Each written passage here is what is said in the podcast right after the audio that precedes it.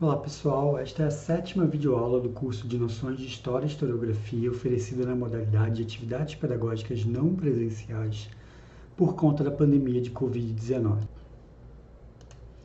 Nesta semana, iniciamos o último tema do nosso curso, o ensino de história. Nesta aula, faremos uma discussão inicial sobre o que é, afinal de contas, o ensino de história e quais são suas funções sociais, né? para que, que ela serve. Olá, bom dia, boa tarde, boa noite, seja lá o horário que você esteja vendo essa aula.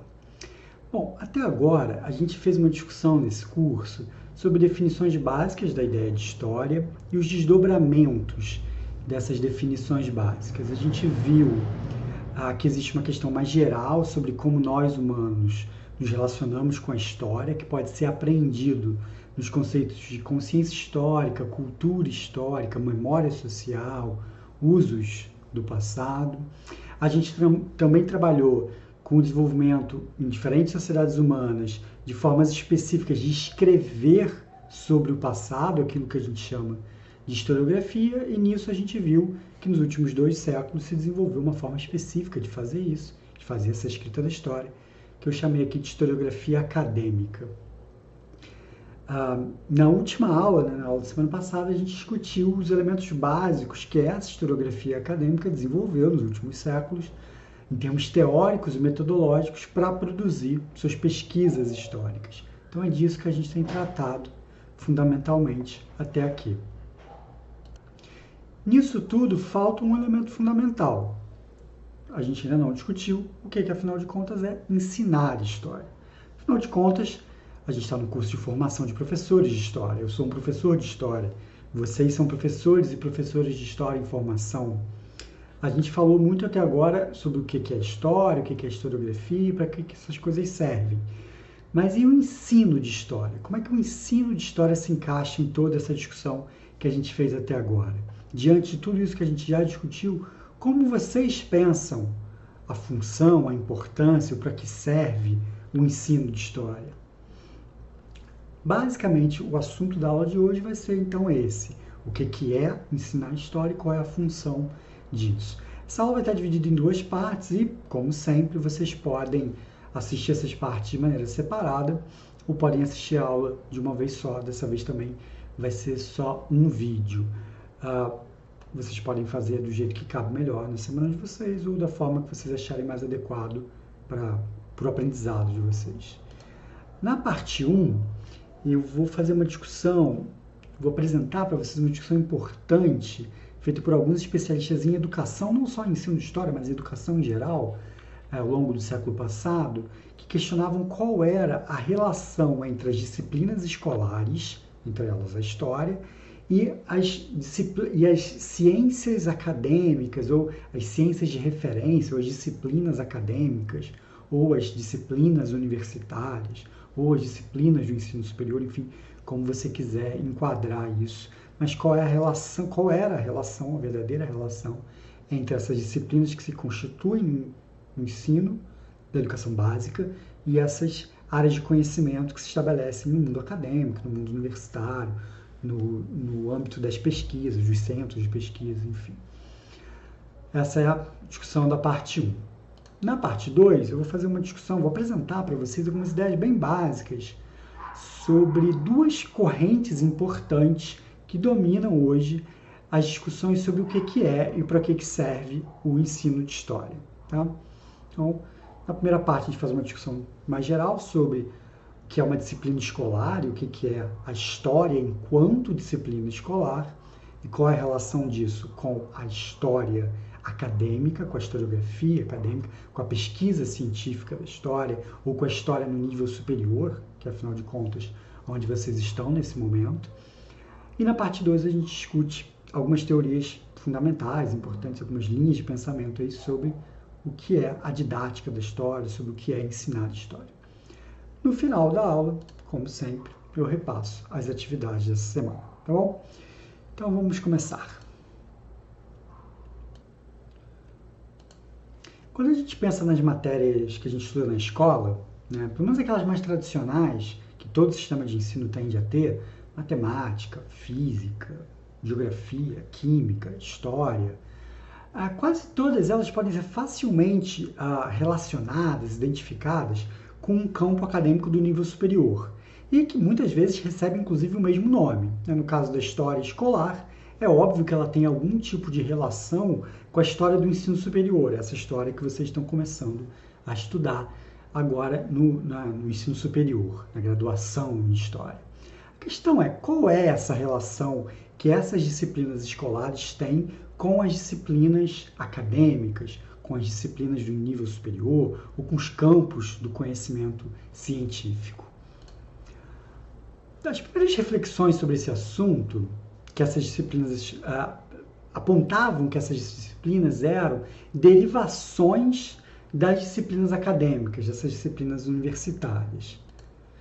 Ah, então, o que isso queria dizer?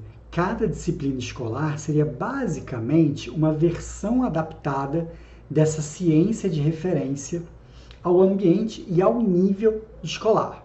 Dentro dessa concepção, então, a função da versão escolar de cada uma das ciências de referência seria a vulgarização do conhecimento científico especializado isso é, a simplificação das complexas ideias científicas que ah, foram desenvolvidas no campo científico para que elas fossem compatíveis com um nível de compreensão mais simples que predominaria né, entre os estudantes da educação básica. E a ferramenta fundamental de fazer isso, desse processo de vulgarização, de simplificação, de divulgação do conhecimento científico, era chamado de transposição didática, que consistiria basicamente num conjunto de métodos didáticos que permitiriam que essa disciplina escolar mantivesse um contato com a ciência de referência, mas respeitando os diferentes níveis de aprendizagem possíveis e potencial que existiam no nível escolar. Assim, a grande função da didática da história, pensando no nosso exemplo particular, seria adaptar o conhecimento produzido pela ciência da história para os estudantes de educação básica. Nessa função, duas questões então seriam fundamentais. Primeiro, manter-se fiel às inovações historiográficas, levando o conhecimento historiográfico atualizado aos estudantes da educação básica e desenvolver métodos eficientes de fazer essas ideias serem compreensíveis para os estudantes da educação básica. Isso é, traduzindo esses conhecimentos científicos a termos mais familiares, mais compreensíveis para o público-alvo do ensino escolar. Consequentemente, grandes, os grandes pecados do, da didática da história, nessa perspectiva, seriam perder o contato com a historiografia, mantendo, por exemplo, versões desatualizadas das explicações historiográficas que no mundo acadêmico já teriam sido superados, ou vulgarizar excessivamente esse conhecimento científico a ponto de deturpar o conhecimento científico, transformando ele em outra coisa, ou, pelo contrário, não realizar uma boa transposição uh, didática, mantendo esse conteúdo muito obtuso, muito difícil, muito impenetrável pelo nível escolar.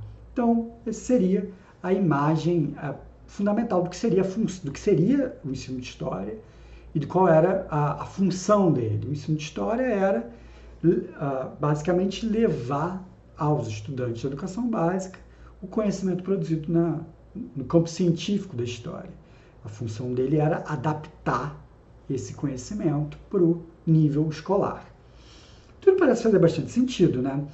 Até porque, de maneira até um pouco irrefletida, essa ainda é uma concepção extremamente comum, tanto entre historiadores quanto professores de história, do, de qual é a função do ensino de história no que consiste a didática da história.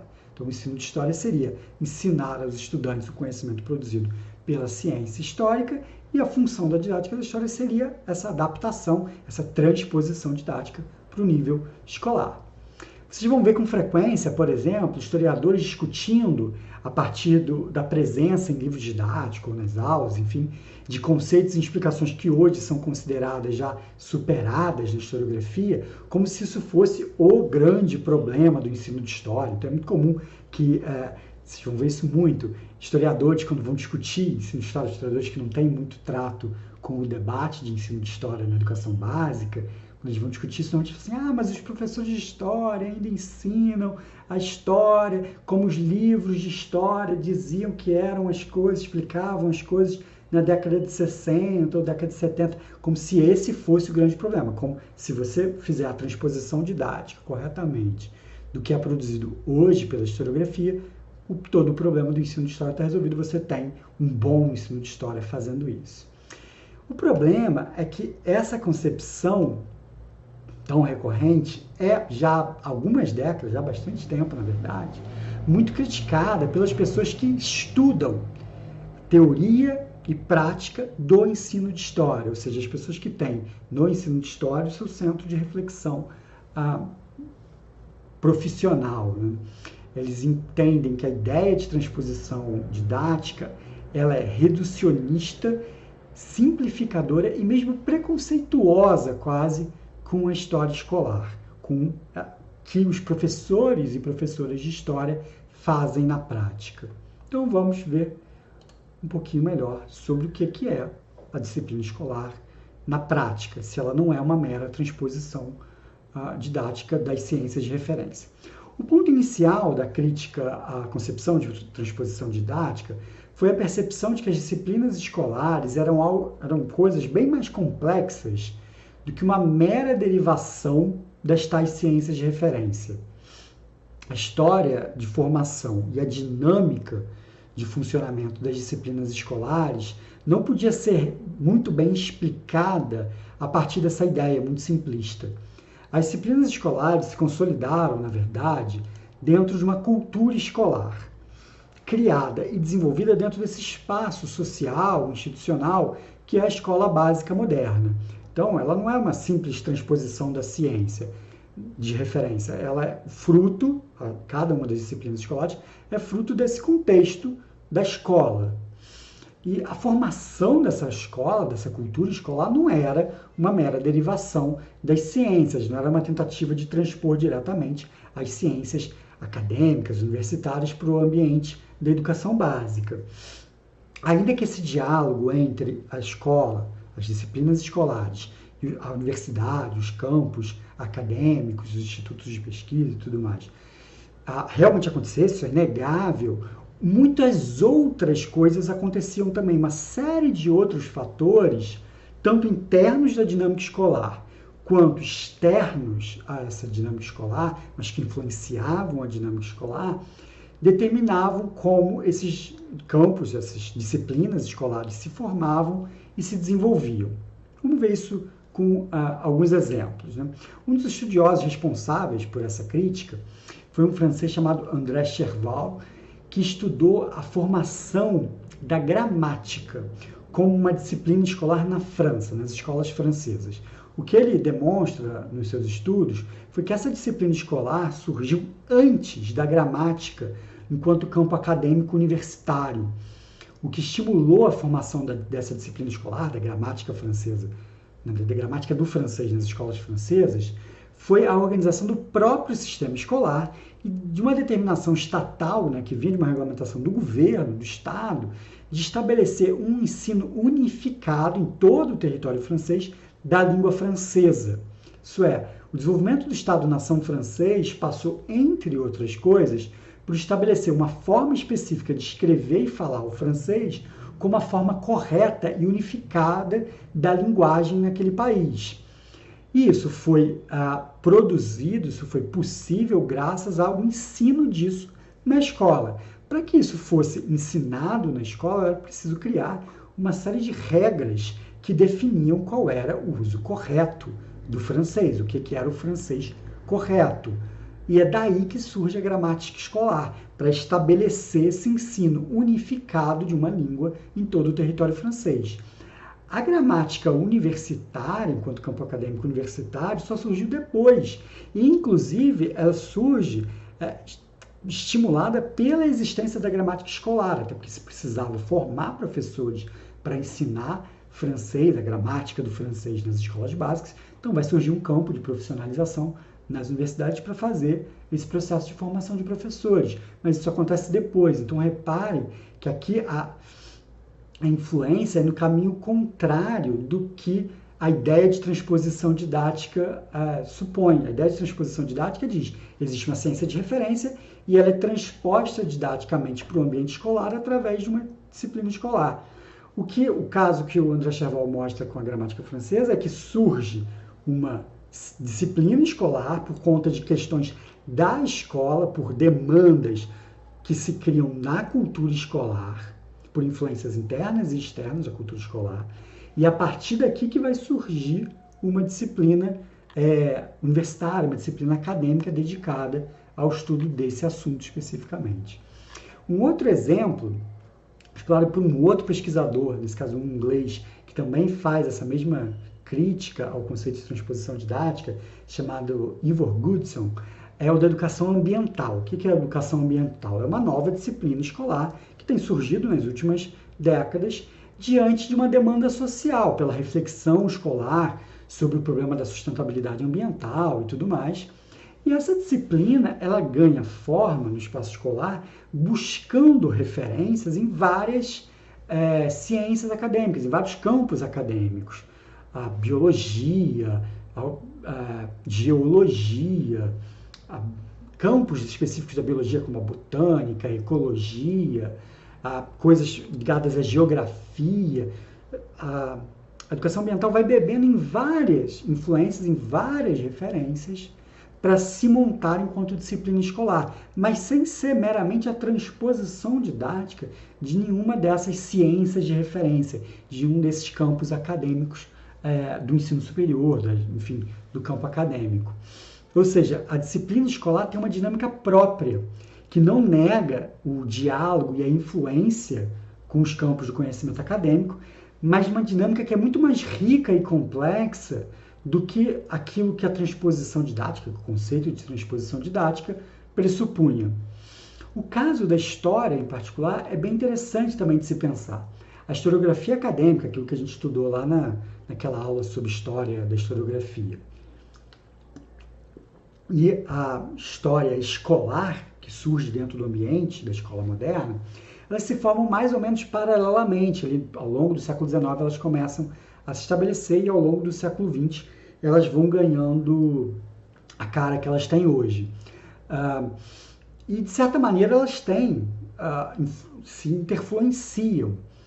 E é interessante perceber que essa influência ela tem mão dupla, não é só a história acadêmica, universitária, sendo transposta didaticamente para a história escolar. A história escolar também influencia a formação da historiografia acadêmica. Talvez o melhor exemplo disso, de como a história escolar influencia o desenvolvimento da história, da, da história universitária, é como na França, e depois isso vai se desdobrar no Brasil também por influência da historiografia e do ensino de história franceses no, na historiografia e no ensino de história brasileiros, é aquela divisão cronológica quadripartite, história antiga, medieval, moderna e contemporânea.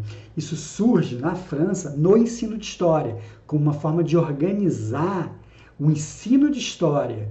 E aí isso vai ser transposto depois para a história universitária como disciplinas que vão existir na história universitária e depois como campos de pesquisa, que se mantém inclusive até hoje como grandes campos de pesquisa que definem não só como a história ensinada na universidade, mas até como a história pesquisada. Né? Pessoas se especializam como um historiador da Idade Média, um historiador da, da Antiguidade. E essa a imposição dessa divisão sobre a prática historiográfica veio de uma influência da história escolar. Uma outra influência que a gente pode perceber é como as histórias nacionais tiveram um peso muito grande na conformação da pesquisa histórica, então, as escolas historiográficas nacionais em cada um dos países vai acabar tendo um foco muito grande no estudo da própria história nacional. Isso também é uma influência direta do ensino de história nas escolas, que no século XIX estava muito ligado com essa ideia de afirmação da identidade nacional, ligado com o próprio desenvolvimento dos estados-nação. Então, a, a historiografia acadêmica universitária também sofre uma grande influência do, do que é a realidade da história nas escolas, ou seja, da história escolar. Até para pensar, né, nesses exemplos todos que eu mencionei aqui, mas pensando especificamente na, na história escolar mesmo, por isso estudar os, a, a história do desenvolvimento da história escolar, ou se você for falar de outras áreas, da biologia, da matemática, da física, a disciplina escolar que você quiser discutir, estudar a história de como essa coisa se desenvolveu enquanto uma disciplina escolar é bem importante para pensar a relação disso com essas, entre aspas, ciências de referência. Senão necessariamente vai ser uma linha uh, tão obviamente direta e, uh, e, unidirecional. Na verdade, nunca vai ser assim. Essa, a história do desenvolvimento dessas coisas é sempre bem mais complexa do que essa ideia que a transposição didática passava. No Brasil, especificamente, tem muitos estudos sobre como o ensino de história no Brasil se desenvolveu. Esse é um campo bem forte das pesquisas de ensino de história no Brasil. E a Circe Bittencourt, que é a autora do texto que vocês vão ler essa semana, é um dos nomes mais importantes nesse tipo de estudo. É uma pessoa que, desde a década de 80, já está produzindo sobre esse tema. É uma autora que vocês vão ver bastante nos estudos de vocês sobre ensino de história, uma pesquisadora bastante importante na constituição desse campo de pesquisa no Brasil, para entender o que é o ensino de história, como que ele se desenvolveu no Brasil e quais são as características que ele tem entre, entre vários dos elementos importantes para a formação, para essa caracterização do campo, qual é a relação que ele estabelece com que o ensino de história estabelece com a historiografia acadêmica. É, bom, a partir dessa percepção de que as disciplinas escolares tinham razoável independência em relação às tais ciências de referência, abriu-se uma série de, de questões interessantes para esses pensadores, esses estudiosos da, da, dos campos das disciplinas escolares, entre elas a história, pensarem sobre, estudarem, fazerem pesquisa. Um primeiro elemento desse para reflexão é pensar é, sobre a diferença dos objetivos de ensino. Então, ah, em termos bem gerais, dá para dizer que o ensino superior tem a pretensão de formação de um tipo específico e qualificado de, de profissional, seja a área que for, na, no ensino universitário, há a pretensão de formar ali um, um profissional qualificado numa determinada área, seja um professor de história, seja um historiador, seja um biólogo, seja um engenheiro, o que for. Enquanto no caso da educação básica, o que você tem é uma formação mais generalista, um objetivo de formação mais geral. Então, por mais que exista uma relação entre a disciplina escolar e a disciplina acadêmica de referência, no nosso caso, a história escolar e a história no ensino superior, é, os objetivos de ensino não têm como ser os mesmos. O objetivo de ensino, fundamentalmente na faculdade de História, é formar um professor de História e um historiador. Na história da educação básica, não podem ser esses, não são esses os objetivos, então são outras coisas. Quais são essas outras coisas? Então, só essa reflexão sobre objetivos já nos leva a perceber que a, a, história escolar é outra coisa, que tem outros objetivos. E como tem outros objetivos, vai ter que ter outros métodos e vai ter que ter, eventualmente, outros conteúdos, inclusive. Ou seja, ao não ter os mesmos métodos, os mesmos objetivos que a história ensinada no ensino superior e da própria produção historiográfica acadêmica, o ensino de história na educação básica não tem como ser uma mera transposição didática destes campos, né, da história ensinada na universidade e da historiografia acadêmica, para o nível de, da educação básica. A história escolar precisa criar seus próprios métodos, estabelecer seus próprios conteúdos, em, cima, em suma, desenvolver um, todo um saber autônomo. É isso que esses pesquisadores batem muito na tecla. As disciplinas escolares têm de ser saberes autônomos, porque elas lidam com problemas, objetivos, questões, métodos, conteúdos necessariamente diferentes daqueles das suas, entre aspas, ciências de referência.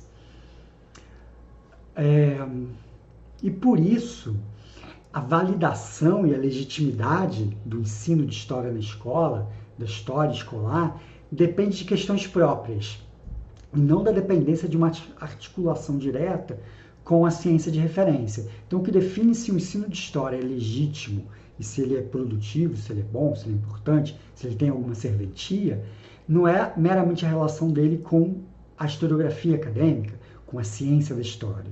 Essa relação existe, mas o que determina essa validade, essa legitimidade, são outras questões. Então, a gente precisa pensar sobre essas questões. Vou dar um exemplo que eu acho que é, explica bem isso, deixa isso bem claro. Nos últimos 50 anos, eu falei um pouco disso em algumas aulas atrás, houve um importante crescimento na historiografia acadêmica, na pesquisa histórica, ah, dos estudos sobre grupos sociais normalmente marginalizados na história. Aquilo que a gente chama de história vista de baixo, história dos grupos subalternos. Ah, a vida dos escravos, dos operários, das mulheres, entre outros grupos, que normalmente eram escanteados pela escrita da história, passaram a ser estudados de maneira mais sistemática pela historiografia. No ensino, isso também ganhou espaço. A discussão historiográfica, a discussão histórica sobre esses grupos subalternos também ganhou espaço na história escolar. Ou seja, as aulas, os materiais didáticos que os professores utilizam, passaram, que antes eram dominados pelos grandes personagens, começaram a ser povoados por esses grupos marginalizados. Então, as mulheres, os escravos, os operários, enfim, os grupos subalternos começaram a ter um espaço no ensino de história que antes não tinham. A gente poderia entender ah, que isso foi um processo de transposição didática, ou seja, uma novidade que surge na historiografia, aos poucos foi sendo transposta didaticamente para a realidade do, da educação básica. Mas a verdade é que a realidade é muito mais complexa que isso. É claro que existe esse diálogo entre essas produções historiográficas inovadoras e os professores e a atuação dos professores de história nas salas de aula. É claro que essa relação existe, mas essa relação é muito mais complexa do que uma mera adaptação do que foi a, a, inova, a última inovação na historiografia para as salas de aula. A introdução desses temas pegando esse exemplo especificamente, no ensino de história é impulsionada por questões sociais e políticas que interferem na, na cultura escolar, por exemplo, a influência de movimentos sociais, nos debates sobre educação, sobre ensino de história, enfim. Ah, é claro que essa elaboração desse ensino passa pelo diálogo com essas inovações historiográficas, mas ela não é determinada pela inovação. Não é a inovação historiográfica que faz aquele assunto aparecer na, na, no ensino de história.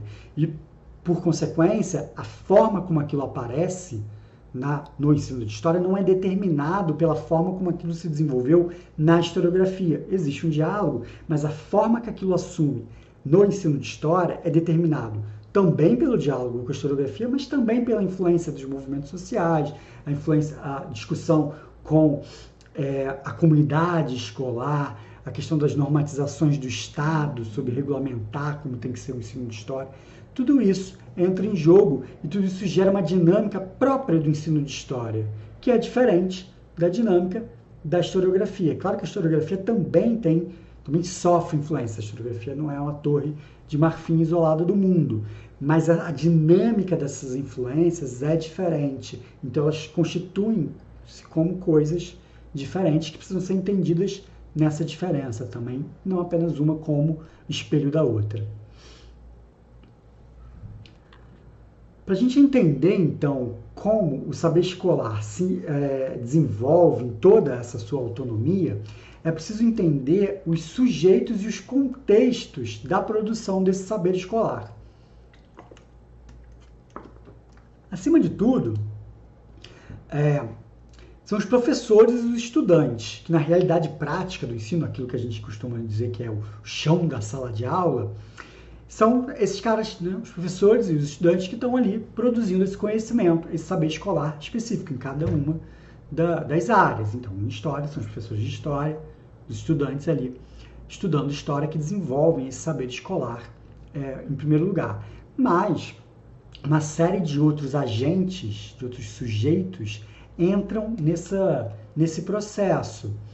Ah, dentro da própria comunidade escolar, você tem as equipes de apoio pedagógico, os pedagogos, psicólogos, assistentes sociais, bibliotecários, inspetores, supervisores, diretores, todo tipo de profissional da educação que participa da comunidade escolar tem uma influência sobre como se desenvolve cada um desses saberes escolares. Você tem os ah, produtores, por exemplo, de material didático, de livros didáticos, também interfere diretamente em como isso funciona. As, as famílias dos estudantes vão ter um peso sobre como essas coisas vão se desenvolver.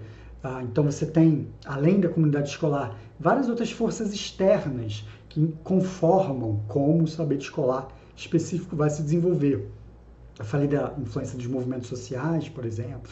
Você pode ter a influência das igrejas, a influência do mercado demandando certos tipos de formação da mão de obra, e aí isso influencia como as coisas são ensinadas na escola, uma influência uh, gigante do Estado a partir das suas determinações sobre normas legais, o que deve, do que não deve, do que pode, do que não pode ser ensinado nas escolas, tudo isso influencia como esses saberes escolares vão se organizando e se desenvolvendo.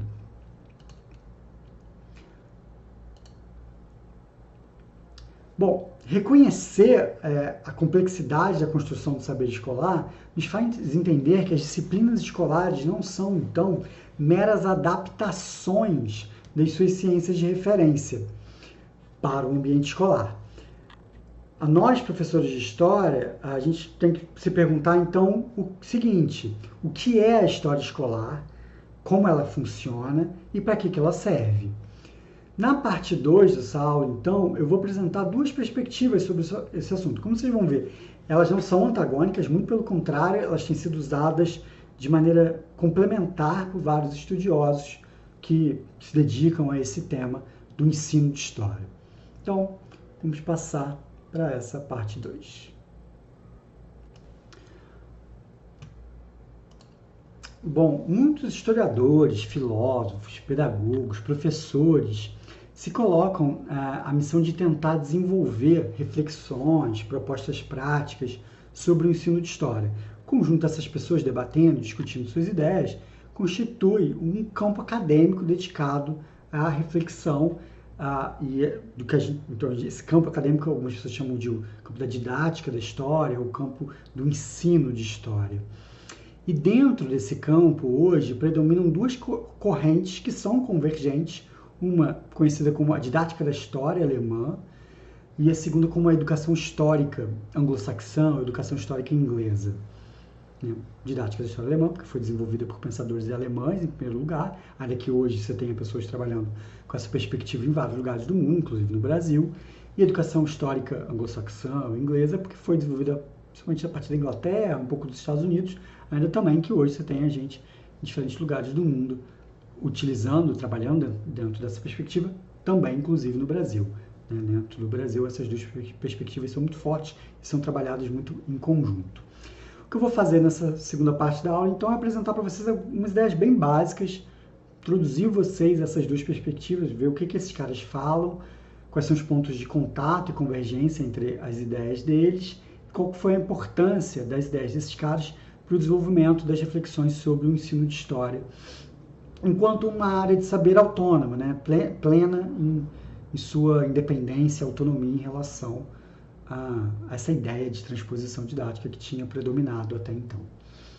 Bom, a, didática da história alemã se destacou por se desenvolver como parte de um projeto mais amplo de discussão sobre a teoria da história, mas sem resumir a didática da história à ideia de transposição didática.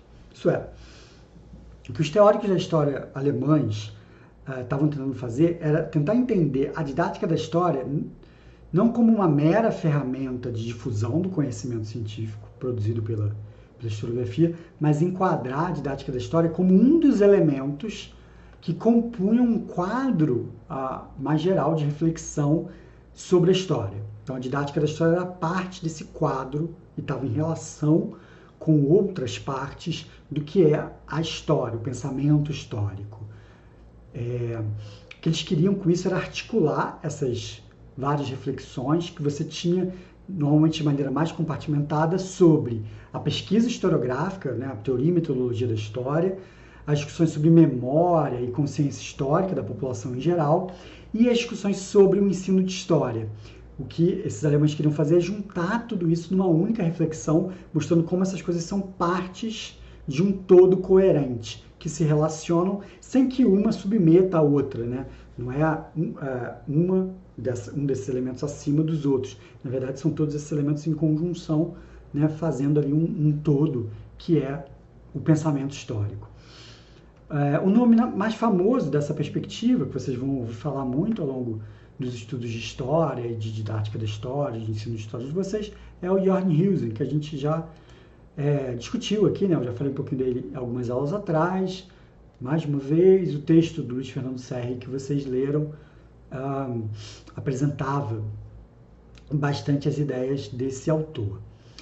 O ponto central da reflexão desses caras, desses alemães, do Jorn Husen e desses outros autores alemães da didática da história alemã, era que o pensamento histórico desempenha na vida prática das pessoas um papel fundamental. Né? A consciência histórica tem um papel de orientação da vida prática. Né? Lembrem aí daquela discussão que a gente teve algumas aulas atrás sobre consciência histórica, sobre para que serve a história, sobre memória. Toda essa discussão passa por essa preocupação que esses caras estão, que esses teóricos alemães estão pensando nessa discussão aqui. Por um lado, a partir dessa ideia, eles vão explorar a noção, então, de que a consciência histórica de uma determinada sociedade é construída a partir das estruturas e dos interesses presentes naquela sociedade. Isso é, a reflexão histórica de uma determinada sociedade é determinada pelo que aquela sociedade é, quais são os grupos sociais que existem ali, quais são os interesses que existem ali, quais são os conflitos sociais que existem dentro daquela sociedade. Ao mesmo tempo, porém, esses caras vão apontar para o fato de que essa reflexão histórica ela é utilizada de maneira prática por esses diferentes sujeitos e grupos históricos para produzir concepções de quem eles são, suas identidades, de quais são seus papéis e destinos nesse mundo. É isso que esses caras estão chamando de uso da história para orientação prática no presente. A consciência histórica cria uma imagem de quem é aquela, aquele grupo, aquela pessoa, aquele sujeito no presente. Mas, por exemplo, num grupo religioso cuja consciência histórica trata de si, fala de si próprio, daquele próprio grupo, como um povo escolhido por Deus. Né? Essa consciência histórica orienta uma noção de quem aquelas pessoas são no mundo atual e de qual é o destino delas nesse mundo. Então é uma concepção que sobre quem eles são no passado, quem eles têm sido, quem eles são hoje, quem eles vão vir a ser. Ah, isso determina, isso pauta como essas pessoas vão se comportar, quais vão ser suas ações, suas interações sociais, quais vão ser seus projetos de mundo. E esse é só um exemplo mais óbvio de como toda concepção de consciência histórica seja uma percepção do que é o presente e um projeto de futuro. Para os teóricos alemães, dentro desse quadro geral, a didática da história, então, deveria ser justamente o campo de reflexão, de pesquisa, que estuda os aprendizados históricos dessas consciências históricas que são instrumentalizadas na vida das pessoas. Vale a pena destacar aqui o quanto essa concepção alemã do que é a didática da história difere daquela concepção tradicional de transposição didática. Naquela percepção tradicional, a didática da história seria um campo meramente instrumental de como adaptar, das ferramentas para se adaptar um saber que era produzido em outro campo, a ciência da história.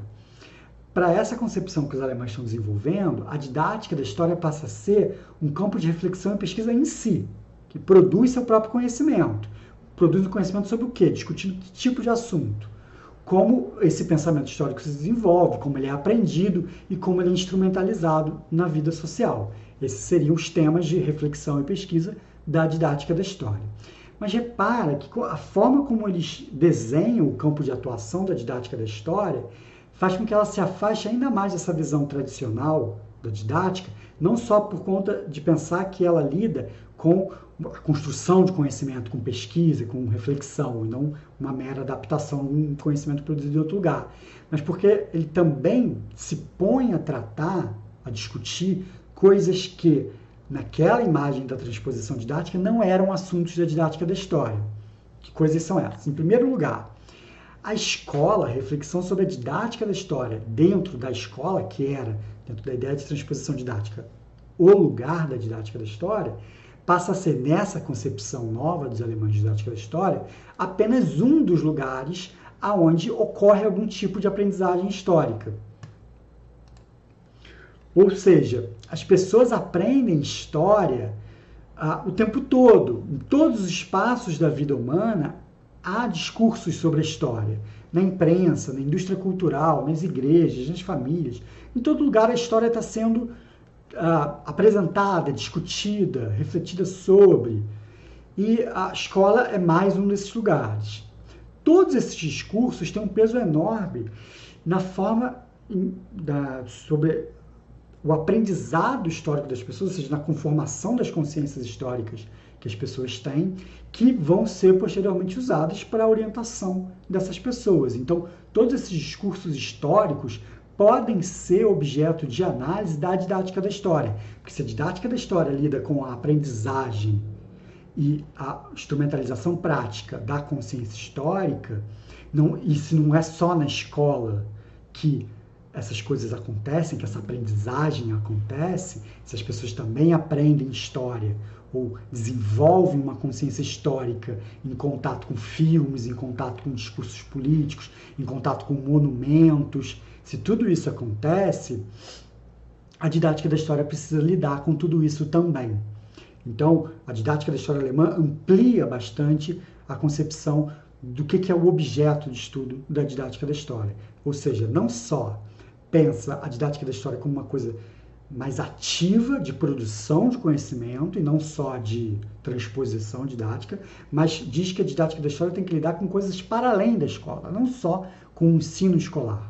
O ensino escolar também, mas com outras coisas também. Uh, e mesmo pensando no papel da história como disciplina escolar, essa reflexão sobre as outras coisas, sobre os outros lugares de aprendizagem histórica, se mantém central, porque o ensino de história tem que lidar com esses conhecimentos não escolares que permeiam a consciência histórica dos estudantes. Então, todo tema que vai ser ensinado na escola, ele lida com a consciência histórica que os estudantes já desenvolveram sobre aquele tema em outros discursos para além da escola. Então, tudo isso tem que fazer parte da reflexão sobre o ensino de história. Se você está discutindo nessa concepção dos alemães, se você está refletindo sobre como que se ensina história, para que serve o ensino de história, você não, não basta você pensar como se é ensinado na escola. Você precisa pensar qual é a relação disso com outros lugares de aprendizagem histórica para além da educação formal, para além da escola. Em segundo lugar, é, a pesquisa a, a pesquisa histórica, ou seja, né, a historiografia acadêmica, também precisa ser englobada nessa reflexão, porque ela também é, parte de um diálogo, de alguma maneira, com essa consciência histórica mais geral. Ela é influenciada e, ao mesmo tempo, tenta influenciar essa consciência histórica geral que existe na sociedade. Então, ah, é papel da didática da história também pensar como a historiografia acadêmica se relaciona com esse jogo complexo de formação das consciências históricas, como a consciência histórica, de certa maneira, emoldura, formata a pesquisa histórica e, ao mesmo tempo, como a pesquisa histórica influencia, direciona, consegue impactar ou não a consciência histórica pensando a consciência histórica tanto no ensino escolar da história, onde isso acontece de maneira formalizada, mas também em outros espaços de discussão de usos públicos da história, da memória, dos monumentos, da indústria cultural, do pensamento religioso e em outros lugares que a consciência histórica também é produzida, refletida e modificada. É interessante perceber então que, dentro dessa concepção, a historiografia tem papel a cumprir no ensino de história. Mas esse papel que a historiografia cumpre no ensino de história não é o da, de ser o oráculo da onde o conhecimento é produzido e é depois didaticamente transposto ao ensino de história.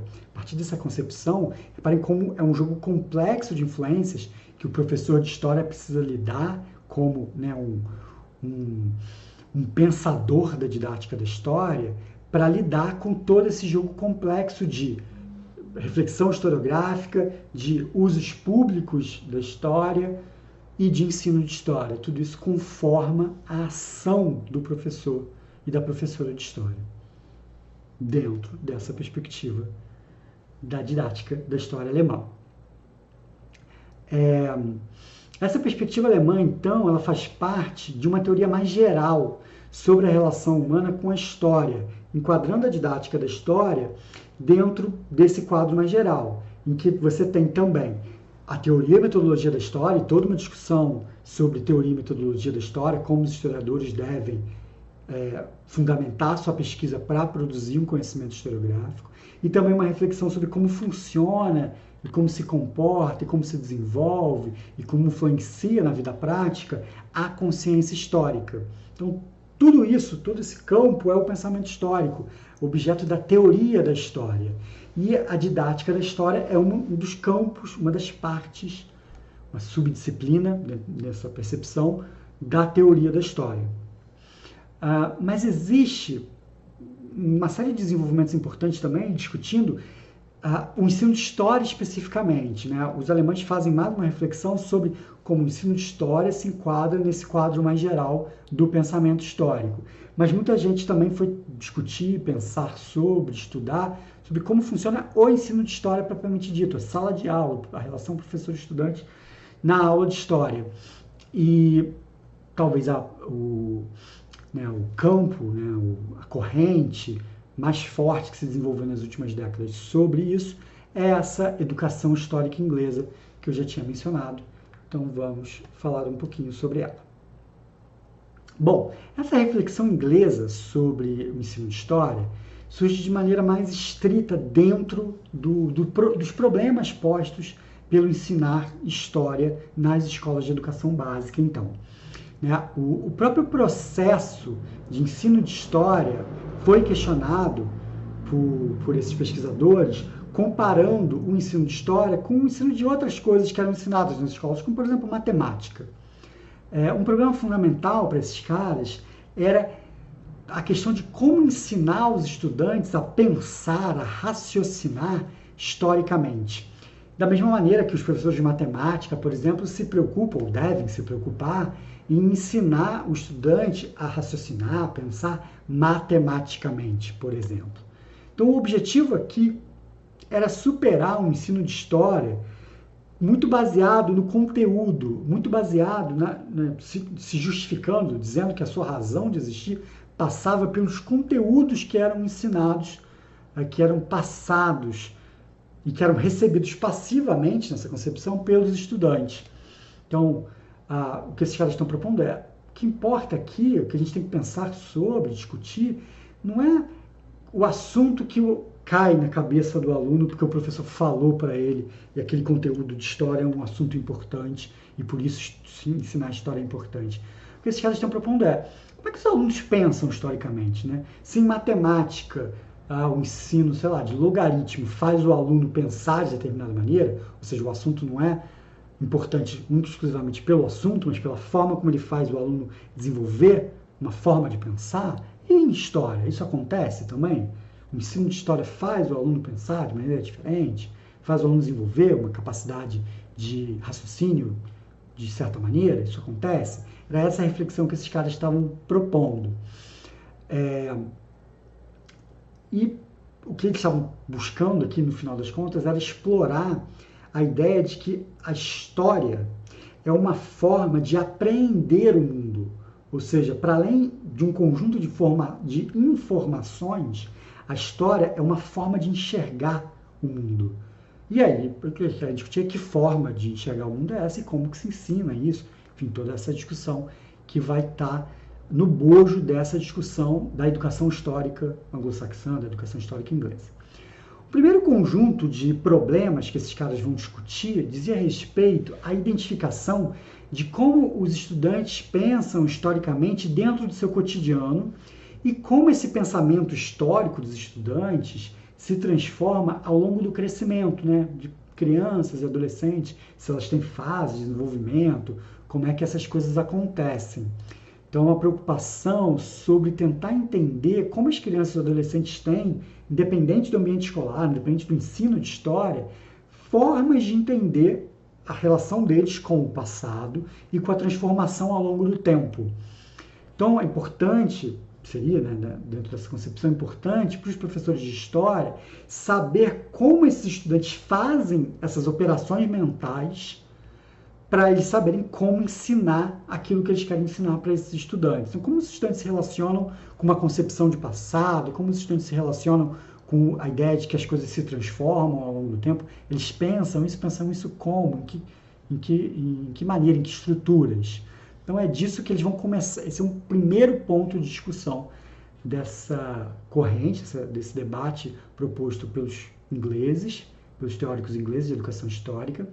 E o que eles vão começar a fazer a partir daí é desenvolver projetos de pesquisa para tentar justamente mapear como as crianças e os adolescentes estruturam essas formas de pensamento histórico. Então, eles vão fazer entrevistas, estudar, né, pesquisar os estudantes, investigar o pensamento histórico dos estudantes. Um passo posterior que essas pesquisas vão dar, influenciado justamente pelos alemães da didática da história, é incluir nessas pesquisas é, uma tentativa de mapear como essas influências dos discursos históricos exteriores à escola, filmes, imprensa, jogos de videogame, enfim, uh, influenciavam esse pensamento histórico das crianças e dos adolescentes.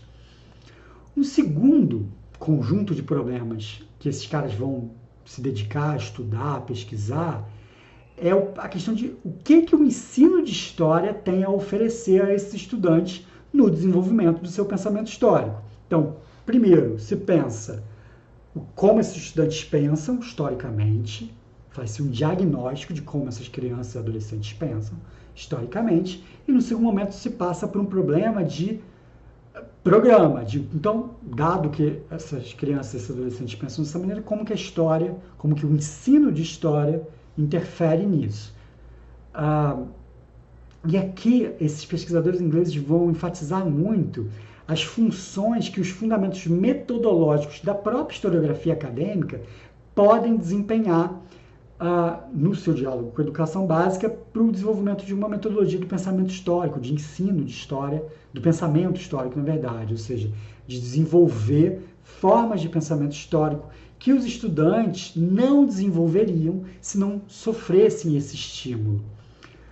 Isso é, o ensino de história, nesse diálogo com a historiografia acadêmica, deveria desenvolver um conjunto de formas de pensamento histórico nos estudantes estão estudando história, que eles não desenvolveriam se não tivessem estudando essa história e por razões variadas, vai depender um pouco de o que, que cada autor está pensando, enfim, é possível pensar caminhos diferentes, para que, que qual é o objetivo desse, desse ensino de história. Mas é importante que alguma coisa seja desenvolvida ali, para além do, da, do pensamento histórico que aqueles estudantes já têm previamente. Alguma coisa precisa ser ensinada ali.